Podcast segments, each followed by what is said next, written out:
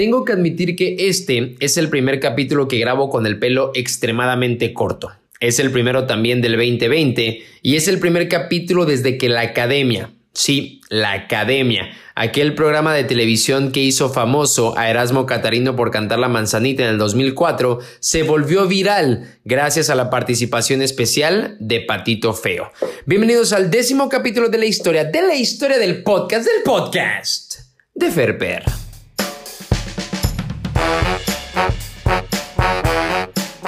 ¿Quién iba a pensar que en pleno 2020 otra vez estaríamos hablando de la academia, habiendo cosas más importantes como los memes de la Tercera Guerra Mundial o la peladez que dijo el hijo de Andrés Manuel López Obrador mientras desayunaban barbacoa en Hidalgo?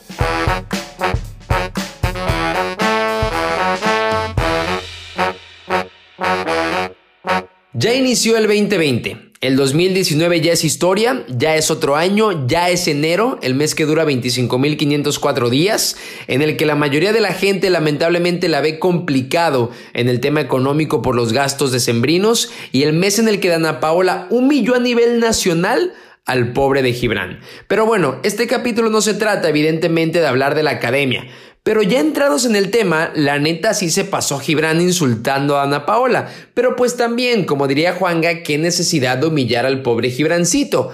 A ver, Fere, Pere, Fere, Pere, ya callate con el tema de la academia. Me tenés hasta las chanclas, pelotudo. Mejor contanos la primera historia del 2020. Bueno, ya está bien. Resulta que la semana pasada estaba platicando con un primo sobre los propósitos del 2020. Él me compartió algunos de los que él se propuso, yo le dije un par de los míos y coincidimos en uno en particular. Ojalá que para este año el Cruz Azul logre ganar por fin el título del fútbol mexicano.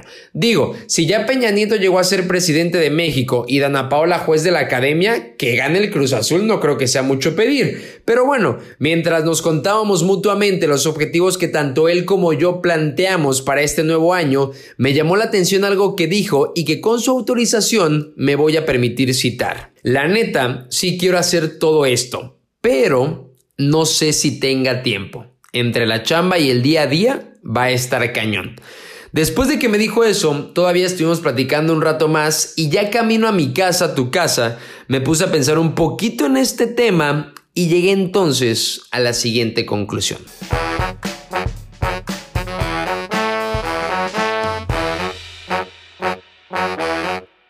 ¿Cuántas veces hemos escuchado frases como no tengo tiempo, no sé si me va a dar tiempo, no creo tener tiempo, entre otros pretextos relacionados con el tiempo.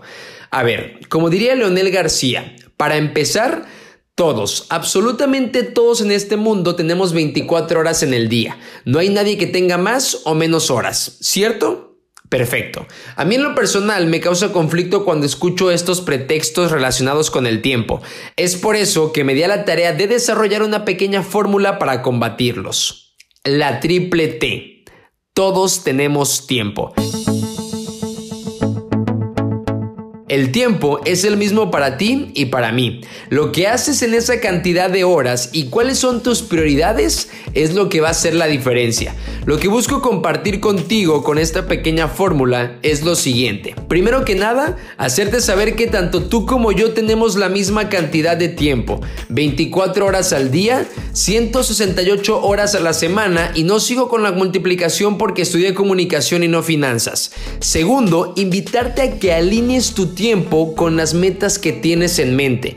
Por ejemplo, si tu idea es emprender un negocio, dedica tal vez un par de horas al día para trabajar en ello y si tienes incluso que sacrificar una salida durante el fin de semana o una ida al gimnasio durante la semana, hazlo.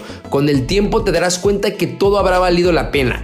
Número 3. Prioriza. Una vez que tengas alineado tu tiempo con tus metas, prioriza a cuál de ellas le invertirás más tiempo. Por ejemplo, también una meta puede ser pasar tiempo con tu novio o con tu novia, con tu familia con tus amigos, lo cual es demasiado sano. Simplemente priorízalas y entonces dedícale más tiempo a la que tú desees. Y número 4, disfruta. Todos, todos, absolutamente todos tenemos la misma cantidad de tiempo. Lo que cambia es lo que haces con él. Así que la próxima vez que alguien te diga que no puede hacer algo porque no tiene tiempo, recuérdale el poder de la triple T y dile que todos, todos, todos, todos tenemos tiempo. Si ya llegaste hasta aquí, quiero agradecerte por haberme acompañado en el capítulo número 10 de este podcast. Recuerda que yo no soy psicólogo, Tampoco soy coach motivacional, ni mucho menos pretendo serlo. Simplemente me gusta compartir contigo todas estas experiencias que me han servido muchísimo para aprender y crecer como persona y que espero en serio de corazón te sirvan también a ti. La clave está en simplemente estar un poquito más atento en los pequeños detalles de la vida, porque en ellos, en ellos están las más grandes lecciones. Nos escuchamos el próximo martes y recuerda que el domingo, en punto de las 8 de la noche, es el próximo concierto de la academia.